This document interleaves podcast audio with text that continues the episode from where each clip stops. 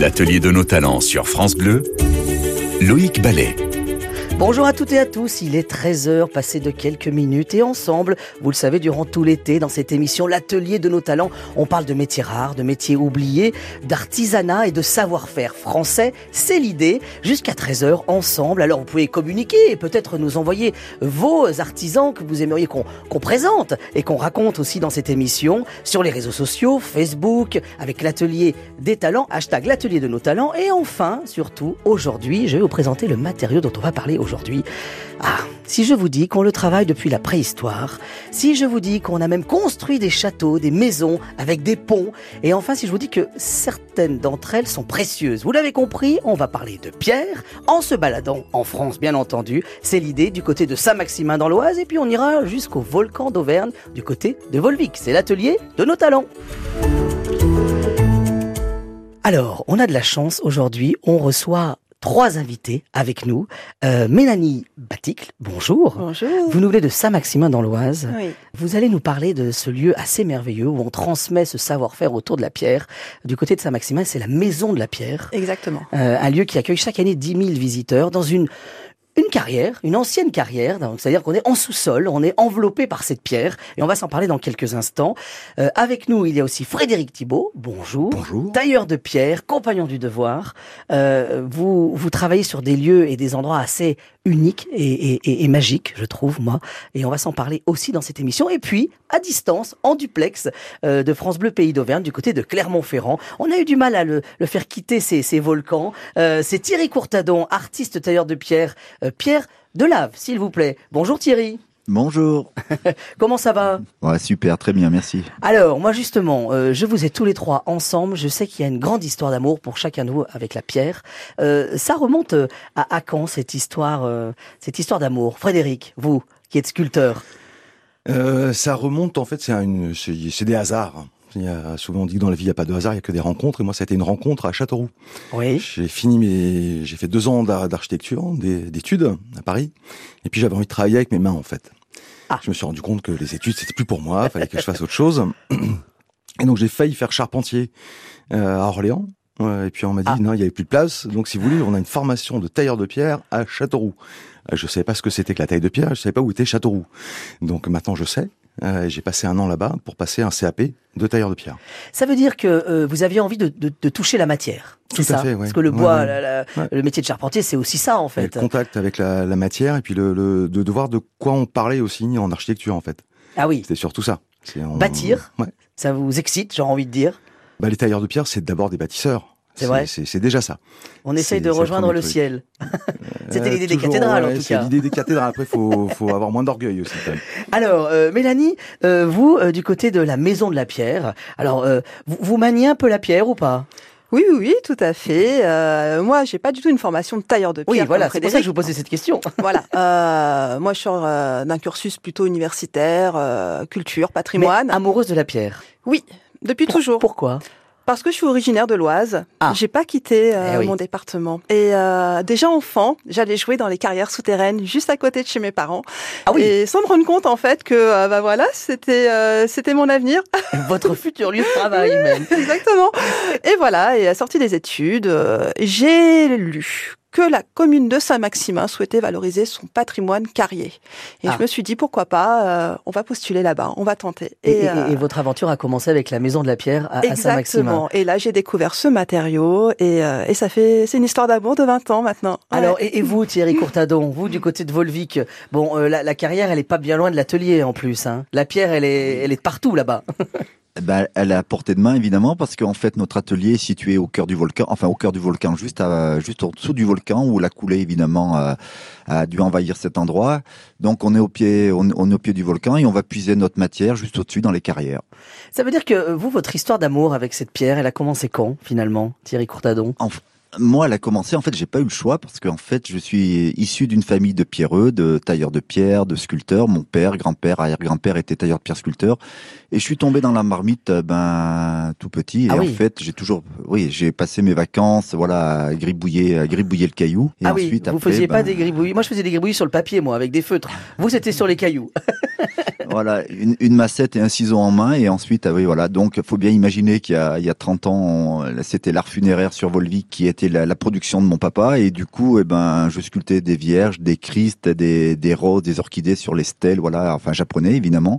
Et voilà, donc ça a été un petit peu la, la première, euh, la première sensibilité que j'ai eue avec, euh, avec cette pierre noire, avec cette pierre de lave.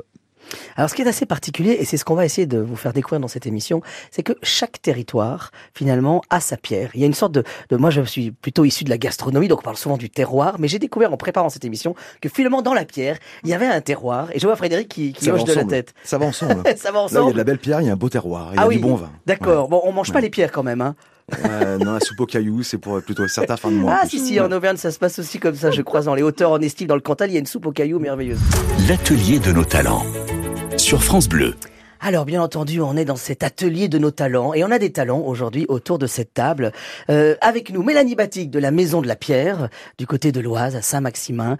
Euh, Frédéric Thibault, tailleur de pierre et sculpteur. Et puis Thierry Courtadon, qui est avec nous euh, en duplex du côté euh, de l'Auvergne, artiste tailleur de pierre de lave. Et justement, juste avant euh, ce titre de Benjamin Biolay, on était en train de parler de ce terroir de pierre. moi, j'aimerais qu'on se parle de cette pierre, Mathilde, parce que du côté de Saint-Maximin, il y a une pierre connue dans le monde entier. On pourrait dire ça ou pas? On voit du moins les monuments qui ont été construits avec cette pierre sont connus dans le monde entier. Si je vous parle du château de Versailles, si je vous dis la place de la Concorde, euh, si je vous dis le palais Bourbon, là où on trouve l'Assemblée nationale, eh bien ces lieux-là ont été faits avec la pierre de Saint-Maximin. C'est ça, Mélanie? Oui, c'est ça.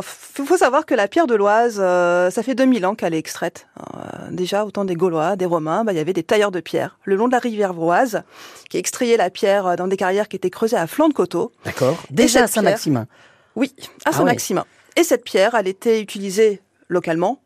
Par exemple, euh, on peut voir encore aujourd'hui des vestiges des arènes à Senlis, ah qui oui. ont été bâties durant cette période-là.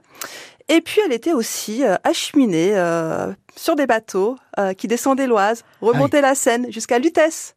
Ah oui, c'est-à-dire qu'à l'époque gallo-romaine, on tout passait, c'était l'autoroute était était le fleuve en fait, c'est ça en fait. hein. Exactement. Toutes les marchandises passaient par le fleuve et donc la pierre forcément était déplacée comme ça. Exactement. Et, et pourquoi cette pierre? Parce qu'elle est la plus proche de Paris, qu'on a construit Paris avec, ou ou parce que vous allez me dire que parce qu'elle est belle aussi non? Oui, bien sûr qu'elle est belle. Mais euh, Paris a commencé déjà à être construit avec la pierre de Paris. Parce que Oui. sous Paris, il y a du calcaire. D'ailleurs, Ah oui. déjà, cette pierre, c'est du calcaire. La butte de Montmartre, par exemple, est un gruyère, on m'a dit. Exactement. Mais c'est pas du calcaire. Ah, c'est pas du calcaire. Montmartre, c'est les, les carrières de gypse de plâtre. Oui, D'accord. Donc ça, c'était pour du plâtre, alors qu'on creusait sous Ouais. Montmartre, sous la ça, basilique. le- les buts de Chemont, c'est les anciennes carrières de plâtre de Paris. D'accord. Frédéric Thibault, vous, comment vous la trouvez cette euh, cette pierre de Saint-Maximin, justement, de l'Oise? Elle est charmante. Je dirais qu'après, ça dépend parce que vous avez des différents bancs. Donc les, les pierres calcaires, c'est des, Alors des les bancs, on vous explique, les amis. sédimentaires, donc c'est des dépôts de sédiments qui, Oui. qui se sont constitués. Mélanie me le dira sûrement mieux, mieux que moi. Entre de- entre 40 et 45 millions d'années en gros. Donc c'est quand même pas une pierre qui est neuve. Ah oui. C'est c'est c'est c'est ça s'est constitué donc avec les dépôts de sédiments, les coquillages qui qui se sont accumulés dans les océ- dans- au fond des océans. Et ça tout ça c'est ça a créé des strates différentes avec des épaisseurs différentes aussi. Donc Ça veut dire chaque qu'il y a, des, épaisseur il y a des, chaque épaisseur a une couleur, une teinte ou pas? Ou on a une Euh, unité? Moins au niveau de la couleur, mais plus au niveau de la densité, de la, la finesse de la pierre. Ah oui, il y a des pierres plus tendres que d'autres. aussi. Il y a des pierres plus tendres que Bien sûr, d'autres. ouais, bien sûr. Tout à fait. Ah ouais. Ouais. Et celle de Saint-Maximin alors? Alors, on a les bancs qui sont tendres et qui sont très très beaux pour la sculpture, euh, comme la, la, la Saint-Leu, qui était très utilisée en sculpture. D'accord. La Saint-Leu, c'est un banc. Alors, c'est c'est une... Oui, on peut dire que Si, c'est le nom d'une banc. pierre, c'est un banc aussi. D'accord. Mm, mm. Parce qu'en fait, vous avez chaque... euh, Le, le- le nom de la pierre va prendre le lieu d'exploitation. Ah oui. Donc vous avez. Saint-Maximin, de l'autre côté de l'Oise, vous avez Saint-Leu, donc il y avait aussi des carrières en face qui étaient un peu concurrentes. Donc et chaque banc aussi va avoir son propre nom. Et chaque euh, chaque strate comme ça va être utilisé ensuite par le tailleur de pierre dans des euh, endroits de l'édifice avec qui ont leur particularité. Les pierres dures plutôt en soubassement pour euh, résister à la compression et les pierres tendres bien évidemment pour la sculpture. Et alors, ce qui est intéressant, c'est qu'un Oui. bâtiment, c'est l'inverse d'une carrière. Ah. Parce que dans le bassin parisien, euh, plus on descend dans le sous-sol, plus la pierre est tendre. Et ça, c'est lié à sa formation géologique. euh, dont Ah. parlait Fred. Donc, euh, le banc de Saint-Leu va se retrouver tout au fond de la carrière. Hein. D'accord. Euh, environ 20 mètres de profondeur. Alors que les strates plus dures, les couches plus dures, dont la plus dure qui est exploitée euh, à Saint-Maximin s'appelle le liais, Oui. euh, qui est une pierre très dense, presque assimilée à une pierre marbrière, tellement elle est dure, va se retrouver juste en dessous de la terre végétale et des marnes et caillasses. Donc vraiment, un bâtiment, bah, c'est l'inverse d'une carrière. On met euh, la pierre dure en soubassement et la pierre tendre en élévation. Ce qui veut dire que finalement, euh, chaque pierre va avoir son usage, chaque banc en fait va avoir son usage, les amis. C'est ça, oui. Mm. Ouais. Ouais. En- en- en- Après, c'est le rôle du tailleur de pierre d'aller choisir aussi ses blocs, de discuter ça, c'est le savoir-faire aussi.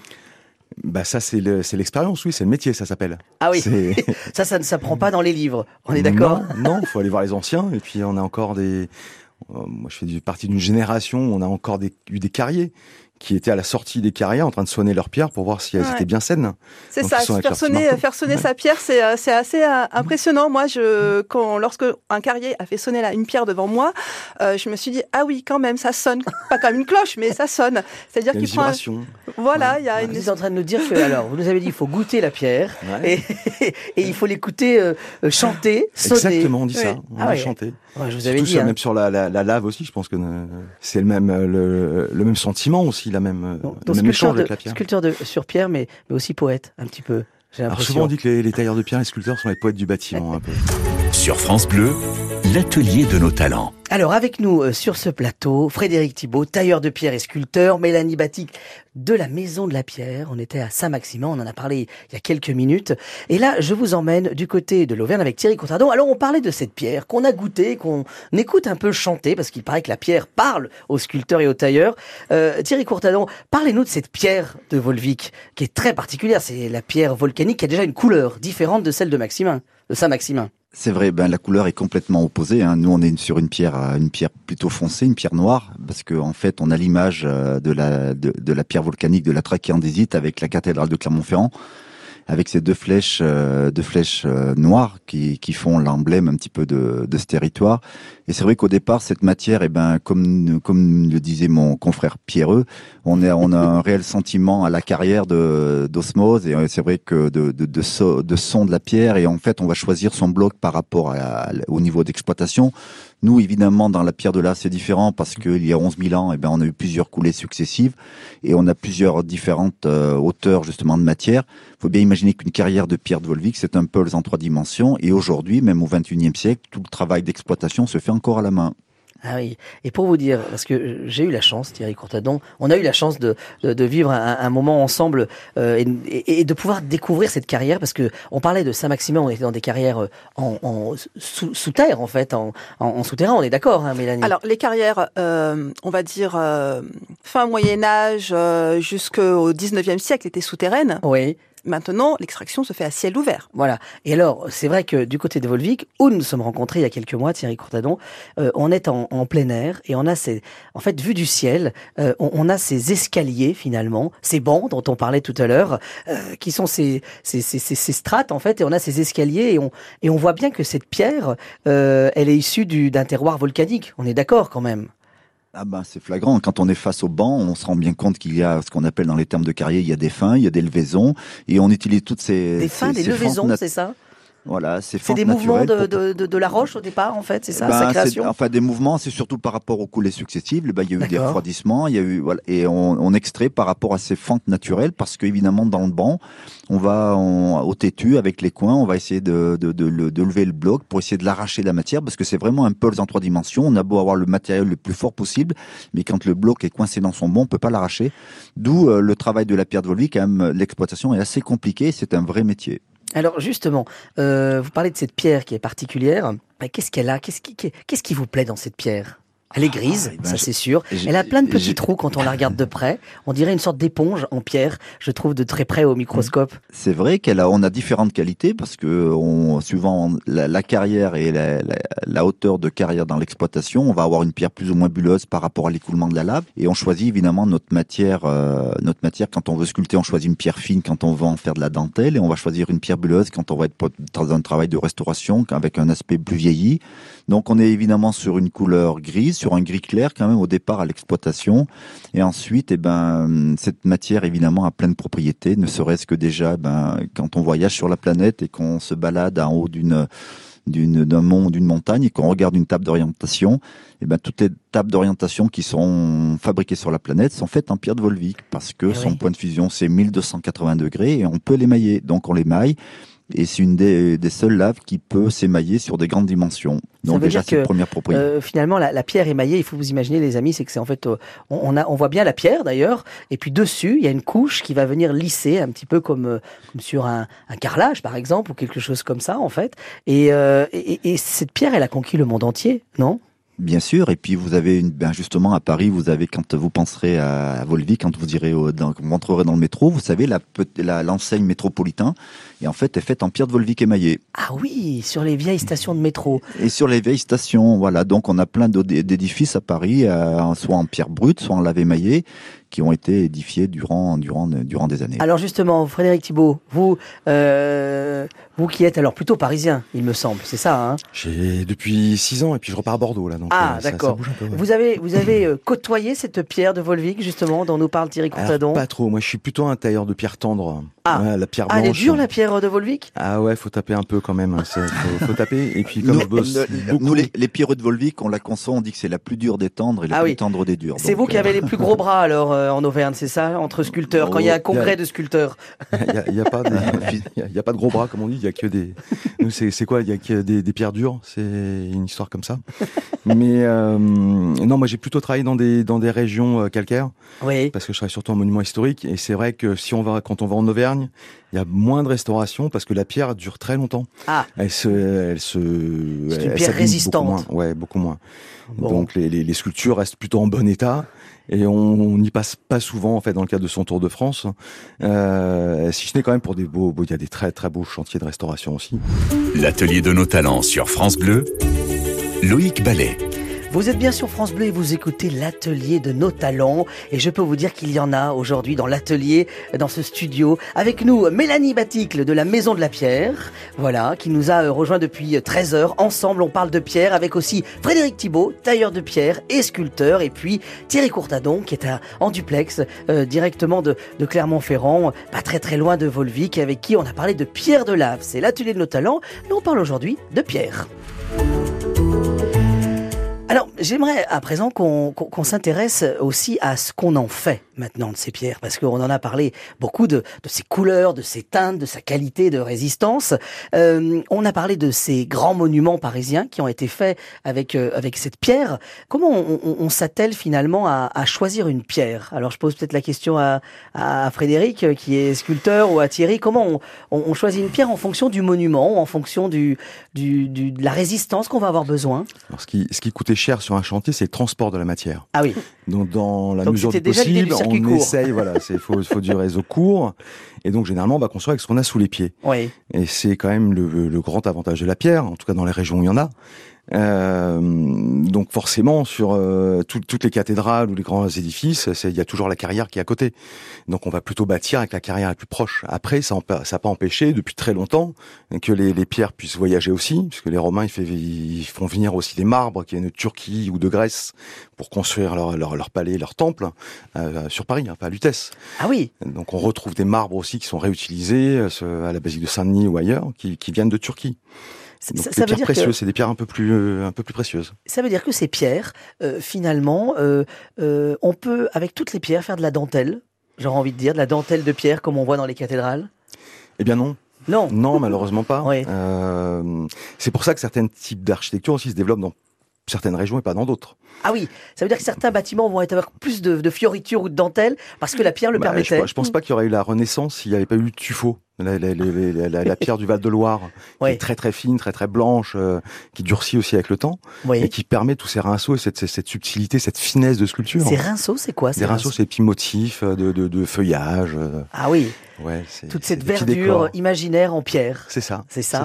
Euh, Thierry Courtadon, euh, finalement, vous, avec la pierre de Volvic, on a tout construit. Hein. Des cathédrales, il y a des ponts ou pas aussi qui sont faits en pierre de Oui, Volvic Bien sûr, Ben, bien sûr, parce qu'en fait, c'est des édifices avec euh, avec la matière qui était, ben, comme disait notre notre pierreux, avec la matière locale. C'est vrai qu'on utilisait cette pierre parce que c'est vrai que son point de fusion c'est 1280 degrés et elle est indélébile, c'est-à-dire que tous les bâtiments qu'on a édifiés aujourd'hui sont en parfait état Mm. parce qu'on n'a pas de on n'a pas d'érosion qui vient dessus. C'est du costaud et de la qualité alors. Ça veut dire que ça bouge pas en fait. Ça bouge C'est pas. ça. non.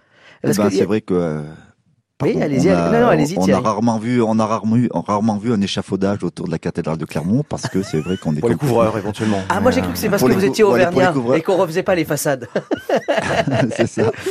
Non, non, non, je plaisante, mais en tout cas, c'est vrai que ça veut dire qu'elle est plus résistante que les autres, en fait, que d'autres pierres. Oui, bien sûr, elle est ingélive, voilà, voilà, et puis euh, son point de fusion, voilà, c'est ça. Elle est ingélive. Alors ça, c'est une grande particularité parce que pour avoir été auvergnat pendant un petit moment, je peux vous dire que du côté de la place de Lille, il y a une très très belle fontaine en pierre de Volvic et que l'hiver, elle n'est pas euh, vidangée comme la plupart des mm. fontaines mm. Euh, en France. Et vous avez une sorte de, de, de, cascade d'un coup euh, gelée parce que finalement la pierre résiste au gel en fait, c'est ça? Elle résiste quand elle, elle, elle, a simplement un moment de, de fébrilité, c'est quand on vient de l'exploiter parce qu'en fait, il faut bien imaginer pendant 11 000 ans, elle est restée dans le sol gorgée d'humidité et quand on sort les blocs en plein hiver, là, elle peut, être, elle peut avoir pendant quelques instants, elle peut être gélive pendant quelques jours parce qu'en fait, elle est gorgée d'eau. Le gel, si jamais on la protège pas ou on la, on la met pas sur de la fougère ou sur de la paille, le, le gel va la va prendre dessus et en fait va condenser l'eau dans son dans son milieu et il arrivera un moment l'eau pourra plus sortir et la pierre va éclater. Ah oui. Donc c'est pour ça qu'on stocke toujours nos pierres sur de la fougère ou sur la euh, l'hiver quand elle vient d'être exploitée. Mais une fois qu'après elle a séché un tout petit peu, après c'est parti. Alors moi qui viens de Saint-Étienne, on a des églises où les pierres sont un peu euh, grignotées par le temps. ça, ça, ça, veut dire quoi? Ça veut dire que c'est une pierre moins résistante du côté de la Loire à Saint-Étienne. Voilà, c'est pas, elle n'est pas d'une excellente qualité. D'accord, pour en faire des bâtiments finalement, parce qu'on dirait presque des gros galets. Il y a une vieille église au cœur de Saint-Étienne, on a l'impression qu'elle est faite en galets, alors qu'en fait non, c'est juste que la pierre a été grignotée par le temps. Et puis il y a la mise en œuvre aussi de la pierre, parce qu'on parle de la pierre. Alors les Romains mettaient pas de mortier, vous savez la colle entre les, blocs, c'était agrafé, des gros, de gros volumes. Mais euh, malheureusement, dans les années euh, après, depuis l'après-guerre, avec l'apparition du ciment, du béton, on a beaucoup restauré avec du ciment. Et le ciment, c'est comme si vous mettiez un sac plastique en fait sur euh, sur sur un édifice, ça empêche de respirer. Ah oui. donc l'humidité qui est contenue naturellement dans, dans, dans, dans, la maçonnerie est obligée de sortir. Elle sort plus par les joints, mais par la pierre. Et ça va détériorer la pierre. En fait, ça, ça s'explique d'un point de vue géologique. Oui. La roche calcaire, euh, celle qui a bâti Saint-Étienne ou euh, celle qui, qui, est utilisée à Paris, qui est extraite euh, à Saint-Maximin, c'est une roche sédimentaire qui s'est formée lorsque le, le, le, par exemple ici, euh, recouvrait le bassin parisien. Paris, euh, enfin Saint-Maximin, l'Oise, c'était recouvert d'une mer plutôt tropicale. Donc ce sont des coquillages finalement. Donc c'est tout, le, tout le fond de la mer, c'est la vase qu'il y avait au fond de la mer. Donc c'est des sels minéraux, c'est des de coquilles, et tout ça, ça va se, se durcir et se transformer en roche avec plein de petits trou à l'intérieur. L'atelier de nos talents sur France Bleu. Alors toujours en compagnie de Mélanie Batic de la Maison de la Pierre à Saint-Maximin dans l'Oise, euh, avec Frédéric Thibault, tailleur de pierre et sculpteur, et Thierry Courtadon, artiste euh, qui aime justement euh, travailler cette pierre à sa façon. Alors justement, je voudrais qu'on revienne sur cette pierre. je crois que Frédéric Thibault, vous faites partie vous d'une association dans laquelle vous êtes un peu engagé, non, sur le patrimoine? Alors il y a plusieurs associations. Ah, il y a plusieurs. c'est comme les pierres, il y a plusieurs couches en fait. C'est laquelle vous évoquez, dites-moi. Alors moi, je pense à celle où on est sur des chantiers plus euh, tournés sur le médiéval, par exemple. Ah, alors ouais, j'accompagne quelques projets. Oui. Alors tourner sur le médiéval, il y a, je, à partir de septembre, je, je vais notamment m'occuper d'un chantier qui va démarrer à côté de Bordeaux, qui s'appelle le chantier médiéval de Guyenne. Oui. Et euh, l'objectif, c'est de reconstruire, alors pas une cathédrale, mais en tout cas une, euh, un ensemble, une collégiale, un ensemble abbatial. Un lieu religieux euh, religieuse, mais même c'est un projet civil et laïque. D'accord. Mais, euh, mais, dans le style en tout cas. Dans le style voilà roman et faire 300 ans d'architecture en l'espace de 40 ans. Donc avec les techniques aussi traditionnelles, en archéologie expérimentale comme on dit, oui. en greffant à cela bah, de la formation, l'insertion, des bénévoles et puis des super équipes de professionnels. Ça veut dire qu'en archéologie expérimentale, ce terme-là, on, on l'entend de temps en temps dans cette émission. Ça veut dire en fait qu'on va reprendre les gestes de l'époque sans utiliser nos outils d'aujourd'hui. C'est ça en gros? Alors les, les outils d'aujourd'hui, utiliser nos raccourcis sont... à nous. Alors ça dépend parce qu'aujourd'hui le métier il a quand même considérablement évolué. On a on a aussi des commandes numériques. On travaille en 3D, on fait on a des robots, on a on a plein d'outils aujourd'hui qui nous permettent notamment d'être très performants pour de la construction aussi euh, neuve en fait, hein, oui. hein, pour d'autres projets qu'on n'aurait pas pu faire à la main. Euh, normalement en monument historique, on doit travailler avec les outils de l'époque. Alors ça se fait pas toujours, ça oui. faut pas le dire, mais bien souvent on va travailler avec des disqueuses, avec des pneumatiques. Donc c'est des outils euh, avec de l'air comprimé. Retrouver finalement le, le, le, geste initial du tailleur de pierre médiéval, du 12e, oui. ou même euh, du romain, euh, il y a plein de périodes qui sont différentes. C'est ça qui est intéressant quand on a un petit peu plus de recul, un petit peu de temps. C'est-à-dire re retrouver la méthodologie Oui. de mise en œuvre du tailleur de pierre. La méthodologie Ouais. et la temporalité aussi. C'est ça. Parce que C'est le plus- temps, c'est plus, le Le temps temps. est plus long. Oui, tout à fait, ouais. Alors, Tout à fait. euh, Thierry Courtadon, vous, ça vous inspire quoi quand on parle de, de retrouver ces gestes? Les gestes ont, ont, vraiment changé par rapport à ces gestes antiques ou, ou du, du médiéval? Euh, Ben, bien sûr qu'ils ont changé parce que, comme, euh, comme on, pouvait, on peut l'affirmer, c'est vrai qu'aujourd'hui on est équipé de machines numériques, de voilà, parce qu'on a besoin aussi aujourd'hui d'être, euh, d'avoir une activité qui soit rentable, et on a besoin aussi d'acheter du temps parce que euh, voilà, il faut aller vite aussi dans, dans, dans la prouesse de, de ce qu'on fait. Mais euh, évidemment, on peut, euh, nos machines aujourd'hui servent à ébaucher, mais c'est vrai que le geste est toujours là pour euh, pour les finitions, pour les ciselages, pour les layages, pour les bouchardages, parce que, eh ben, évidemment, euh, l'effet de matière est important et c'est ce qu'on recherche. Ça veut dire que finalement, les gestes euh, sont toujours les mêmes. Hmm. C'est ça? Hein? On est d'accord? Exactement, Oui, c'est-à-dire oui, Ouais. Les outils euh, se sont un petit peu améliorés. Aujourd'hui, on travaille avec du carbure de tungstène pour les ciseaux. Hélas, on forge plus, on forge moins nous, mais c'est vrai qu'autrement le, le mouvement est exactement le même. On avait les forgerons dans les ateliers. Il n'y a, plus de forgerons maintenant Ben dans non, les... Dans. Il y avait les taillandiers qui venaient récupérer les ciseaux le matin et qui Mm. les ramenaient euh, le lendemain pour, euh, pour euh, tout affûter. Ah oui, ça veut dire qu'ils étaient Ouais. directement sur place. Ça veut dire Ouais, qu'il y avait toute fait. une chaîne de production. Le tailleur de pierre il doit sa- savoir un peu forger quand même. D'accord. Alors on fait des trempes, ça, pour avoir la dureté des, des Oui. outils, c'est pas terrible, on n'a pas le des, des taillandiers ou des forgerons, mais on, on s'y essaye un petit peu. Sur France Bleu, l'atelier de nos talents. Alors, c'est vrai qu'avant que cette émission touche à sa fin, on, on- on avait envie de se pencher, en préparant cette émission, sur peut-être la, la- la dernière pierre qu'on allait croiser, les amis. on a le droit d'en rire un peu. Si, si, si, si, on peut en rire. De toute façon, on n'a pas bien le choix. C'est notre destinée à tous. Alors, avec nous au téléphone, on file du côté de la montagne bourbonnaise. On va dans l'Allier. On était en Auvergne et on reste en Auvergne avec Thierry Courtadon. Euh, mais là, on file retrouver euh, justement Patrice Théron. Bonjour, Patrice. Bonjour. Alors, Patrice, euh, euh, on, on vous retrouve vous, dans, un, dans une commune, un village que je connais très bien, qui s'appelle le Maillet-le-Montagne, qui porte bien son nom parce qu'il y a une grosse histoire de, de, de, de travail de la pierre, en fait, là-bas. Oui, oui, il y a eu toujours, euh, il y a eu beaucoup de carrières à l'époque, beaucoup de granitiers aussi. Et une pierre très particulière. On a parlé de la couleur de la pierre, qui était grise du côté de Volvic, qui était plutôt blanche. Euh, On dit comme ça, Mélanie, on lui donne quelle couleur à Saint-Maximin dans l'Oise? Blonde. euh, Blonde. aussi, ouais. Ah ouais, blonde, c'est Hmm. encore plus joli. Ouais. Euh, et, et alors, quelle couleur est là, Patrice, du côté de, du Maillet-le-Montagne dans l'Allier? Et ben là, elle est plus, là, déjà c'est un granit, et puis on est plus sur du gris, euh, gris avec des gros cristaux saumonés, rose saumonée, quoi. Ah oui, saumonée, ça veut dire qu'elle va être un peu tachetée, c'est ça, en fait, de manière Ouais, rose, pas, a- pas de manière... euh, elle a une- C'est pas Collonges la rouge, on est, on est d'accord. C'est pas une pierre rouge entièrement. gros voilà. Une pierre à gros, quoi, un granit à gros grains, en fait. Ah, un granit à gros grains. Ça vous parle ou pas, Frédéric? Oui, oui, bien sûr. Alors, justement, euh, petite euh, petite question, Patrice. Qu'est-ce qu'on vous demande vous dans votre travail au niveau des pierres? Alors, on sait qu'on on parlait de la dernière pierre qu'on allait croiser. C'est euh, parce que je sais que par exemple la pierre du du, du c'est presque un mausolée. C'est le, euh, le, le le caveau familial de la famille Ouais. Buglione que beaucoup de gens connaissent, euh, qui est plutôt euh, du côté de l'île de France, je crois, ce caveau. Il est fait avec une pierre du Maillet-le-Montagne, c'est-à-dire dans cette montagne bourbonnaise, dans l'Allier, euh, à presque Oui, ça me- 400, 450 kilomètres de, euh, de, de son lieu d'extraction. Elle plaît cette pierre? Ben écoute, euh, elle plaisait à une époque, ouais, moins maintenant parce que les gens sont de plus en plus difficiles. ah oui, que- Euh, Quelle pierre ils veulent pour leur dernier jour C'est quoi la tendance? Euh, là, ils sont plus sur les granites aînés maintenant, granites euh, D'accord. Qui viennent de- d'où de, eux? loin, malheureusement. Ouais, qui viennent de plus loin, c'est-à-dire problème au maillet, c'est qu'elle avait voilà des gros défauts. Quoi, c'est pas des défauts, c'est dans la pierre, c'est naturel. Ouais. On- dans notre jargon, on appelle ça des crapauds et c'est des gros, des grosses taches noires en fait. Ah, et, et ça, c'est pas bien. Les gens, les gens, ça leur plaît plus. Quelles sont les choses les plus improbables qu'on vous a demandé, par exemple Alors vous? Ouais, nous, on a eu des trucs un petit peu bizarres. Bon, euh, on a fait un monument pour mettre dans une propriété, pour mettre, pour recevoir une urne en forme de diamant, parce que le, le monsieur aimait bien les diamants. Ah oui. Donc quelque chose de plutôt monumental. C'était grand en fait? Ouais, c'était un bloc qui devait faire euh, tube et demi au moins. Ah oui. Ah oui. Donc on a tout taillé en forme de diamant et, et dessus ils ont pour recevoir l'urne ils ont pour pas que les gens parce qu'il y a un petit peu de passage dans le dans le parc euh, ils ont fait faire un par un, un ferronnier un- donc du fer forgé pour euh, en forme de de corne de de biche pardon Ah ouais, de bois de De- serre en fait, de bois. D'accord. Ah oui, des bois de de serre. donc et après ils ont ils ont enfermé la l'urne au milieu de ça mais oui c'était joli hein. Et- on fait pas ça tous les jours quoi. Ah oui, oui. Ça prend beaucoup de temps ces choses-là en fait. Ah oui, là, c'est du boulot hein, pour tailler toutes les facettes euh, comme un diamant. C'est un peu de.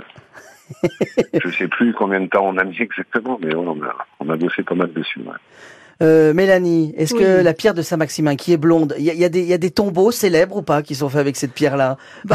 Il faut aller se promener au Père Lachaise, par exemple. Ah hein, oui? Euh, on va en trouver. euh, Fred, Oui, t'as peut-être des exemples euh, de Tous, tombeaux tous les monuments connus. pratiquement de- du cimetière du Père-Lachaise, hein, qui, Oui. qui est créé euh, au début Mm. du 19e. Euh, le, le- le dôme des Invalides, où, où on Tous les- toutes les retrouve euh, invalides, ouais. euh, tous les Invalides sont faits, où on retrouve Napoléon. le- les- voilà. euh, Et puis cette pierre, elle a aussi servi beaucoup à faire des caveaux. Ah oui. Durant le Haut Moyen Âge. Donc il y a Mhm. beaucoup de caveaux qui sont en pierre euh, de- du sud de l'Oise. Bon, Patrice Ouais, Théron, merci.